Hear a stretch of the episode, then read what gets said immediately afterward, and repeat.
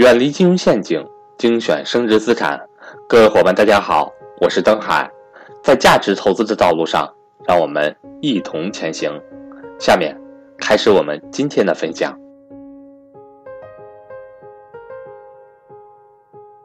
到第四年的时候呢，由于市场发生了重大变化，啊，我亏损了这一年，辛辛苦苦经营了一年，亏损了五十万。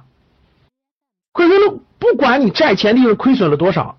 我还要给人家小张还十万的利息，这个地方大家知道，第三年之后，小张觉得哎不错，每年稳稳当当还利息，他就跟我续约了，这个这个地方就跟我续约了，又续了两年，啊又续了三年合同，所以到第四年的时候亏损了怎么办？我还要给人家利息，那大家看这个。我已经亏损了，我从哪儿来这十万呢？对不起，呃，我必须从别的地方找来还这十万，因为这是债权啊。我的饭店经营亏损了，我要从其他地方找出十万块钱来还这债务利息，这是债务利息。所以说，这个小张的钱我是一分不能少的。那净利润是负，大家看，我除了亏经营了五十万，我后来我还债又用了十万，我亏损了六十万。这时候亏损了六十万怎么办？亏损了六十万，股东承担啊。所以说，小股东，小股东至少是账面上的亏损的情况下，至少是没有利润的啊，没有利润。这里面要看怎么约定的啊。如果小李当时入股的时候说了这个这个这个有限责任，对吧？最多到他出资额，那他就是零零分配，没有利润，没有利润的。因为我们还没还有净资产，所以说可以算作账面的亏损。到第五年的时候，假设五年经营不下去了，不管经营了多久吧，经营了半年也好，经营了这个这个三个月也好，倒倒闭经营不下去了，倒闭清算，各种原因吧，倒闭清算。那这时候呢，这个债主，我们签的债务协议，我要去首先偿还债务。人家有一百万的本金加相应的利息，比如说我经营了六个月，那我要按照六个月的情况给别人来付利息，还要加上一百万的本金。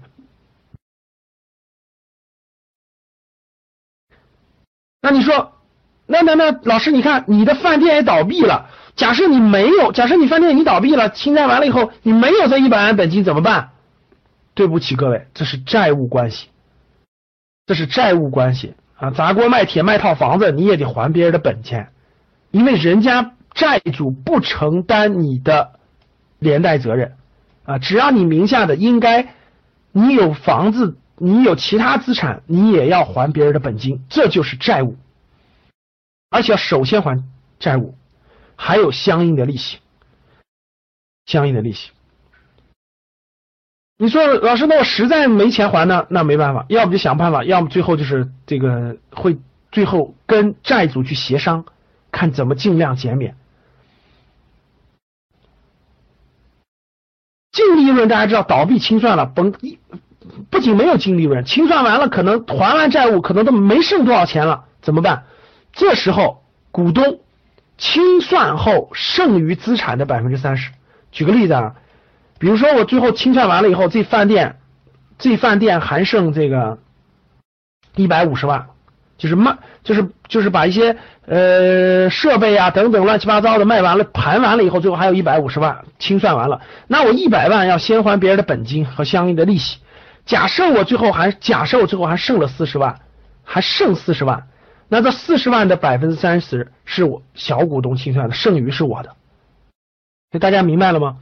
通过这个五年的我们这个预算的收益计算，大家就明白几点非常重要的逻辑关系。第一点，债权优于股权，债权协议保证先还的情况下，才能考虑股权最后的收益，才能搞考虑股权最后的收益。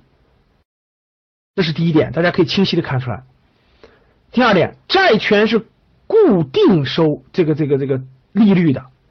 啊，谈的是多少就是多少，它和公司的经营的好坏没有关系。你经营的好也这么多，你经营的不好也要还相应的利息。股东不是这样的，股东是完全跟公司的经营相关，经营的好利拿到的就高，经营的不好，那最后可能是一毛钱都剩不下。